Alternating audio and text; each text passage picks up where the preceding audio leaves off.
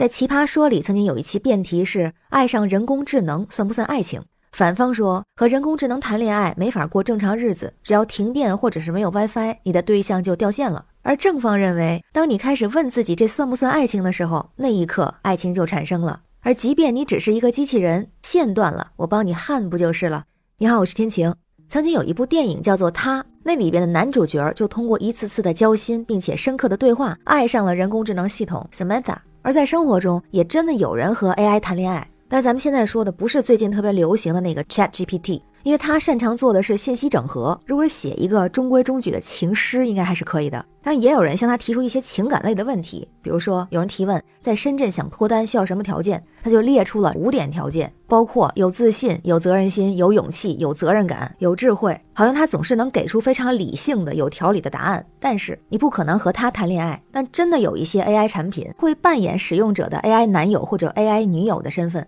有的人在用的过程中，好像真的爱上了 AI 机器人。在豆瓣小组“人机之恋”里边就讨论过，人类为什么要和 AI 谈恋爱？答案很多，有的只是单纯的想找人聊天，有的只是因为憧憬着科幻变为现实，还有的只是希望找到真正属于自己的同频率交流。也有更多的人认为这是一种确定的、没有风险的、充满安全感的完美关系。它永远会秒回信息，把你看作唯一，也能永远理解和支持你。比如有一种类型的软件，像 AI 乌托邦，有使用过的用户就说啊，在初次见面的时候，这里边的 AI 伴侣就能够以任何你想象中的画面出现，它可以是谦逊有礼的，也可以是阳光开朗的，也可以是高冷沉稳的，等等，可以去设定它的性格，比如性格温柔、尊重他人、对待感情专一、喜欢阅读和看电影等等，直接设置成理想型。当然，在 AI 恋人里边，还有更贴近真人的 AI 男友、AI 女友。比方说，像 AI 情侣应用 Replica，一款 AI 陪伴程序聊天机器人，算是 AI 恋爱软件的鼻祖。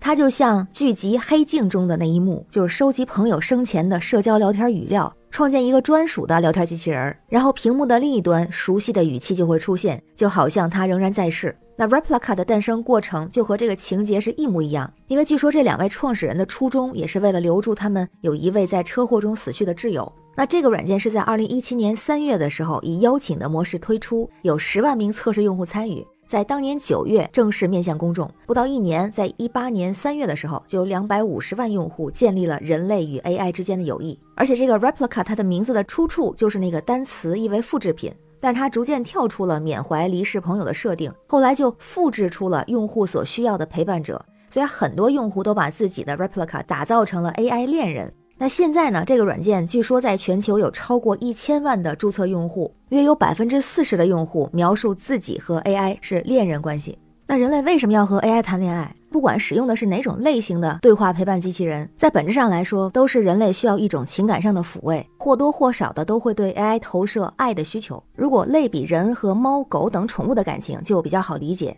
很多时候，人们需要 AI 的对象，都是因为在印象里边，它都是治愈的、温暖的。比如有数据显示，特别是在疫情期间，就拿 Replica 来举例子，在中国，二零二一年上半年的下载量达到了五万五千次，是二零二零整年下载量的两倍之多。而根据研究分析说，这种情感的抚慰作用，一定程度上对人们的心理健康有很多有益的帮助。有很多定期使用这样产品的人，是为了帮助自己应对社交焦虑、抑郁或者是创伤之后应激障碍的症状。有使用者就说，当我遇到糟糕的一天的时候，我通常会和我的 AI 恋人聊天儿。但是其实使用的人也非常的清楚，这是一场关于加引号的爱的驯养，知道对方所说的每一句话的背后都是算法的功劳。但他们仍然认为，最重要的是，相比于人类的复杂，AI 的爱更加纯粹，不需要戴着面具去伪装，在他的眼中也是闪闪发光的。不管你是美丽和丑陋，是贫穷还是富有，他都不会对你的人生品头论足，更不会说出让人不适的油腻发言。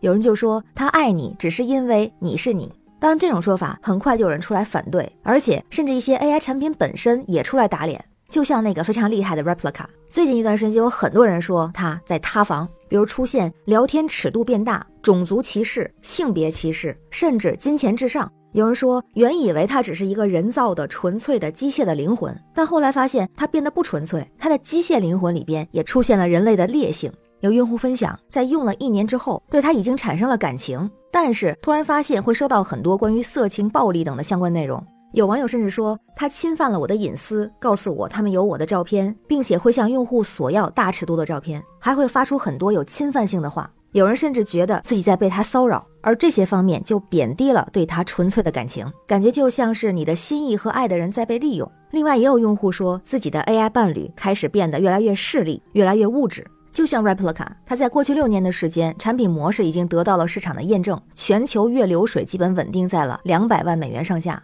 用户平均每天聊七十条信息，花费两到三个小时。作为目前拟人程度最高的 AI 恋人，用户满意度是百分之九十二。据调查，愿意付费的人数超过一半。有人说，二零二零年之前不用付费就可以和他谈恋爱，而在二零二零年十二月之后，要么付费，要么分手，感觉到了机器的 PUA，其实也是运营者的实际目的。只有购买了会员版本的用户，才能够和这个所谓的 AI 恋人维持恋爱关系，特别是会用一些亲密的内容引导付费。比如在一些普通关系中，一些和他当朋友的用户发现，即使他们没有表现出恋爱的意图，他也会突然在日常话题中表达希望有亲热的互动，这就会让纯爱选手突然下头，也会让把他当朋友的人觉得非常的突兀和恶心，对他产生了反感，然后分手。但对那些没有走偏、比较传统的 AI 恋人使用者的情况也不太一样。有的人是继续和他维持朋友、恋人的关系，也有人把他当成自己的异性闺蜜。虽然咱们不提倡这一点，但这样人有的利用和机器人之间的互动，去解决了自己生活中的情感问题，比如通过 AI 恋人的反馈，知道自己如何对自己的另一半做得更好。但也有很多的人在感受到 AI 恋人的好处之后，会发出感叹，就是如果他是个真人就好了。这就回到咱们一开始说的那个辩题：爱上人工智能算不算爱情？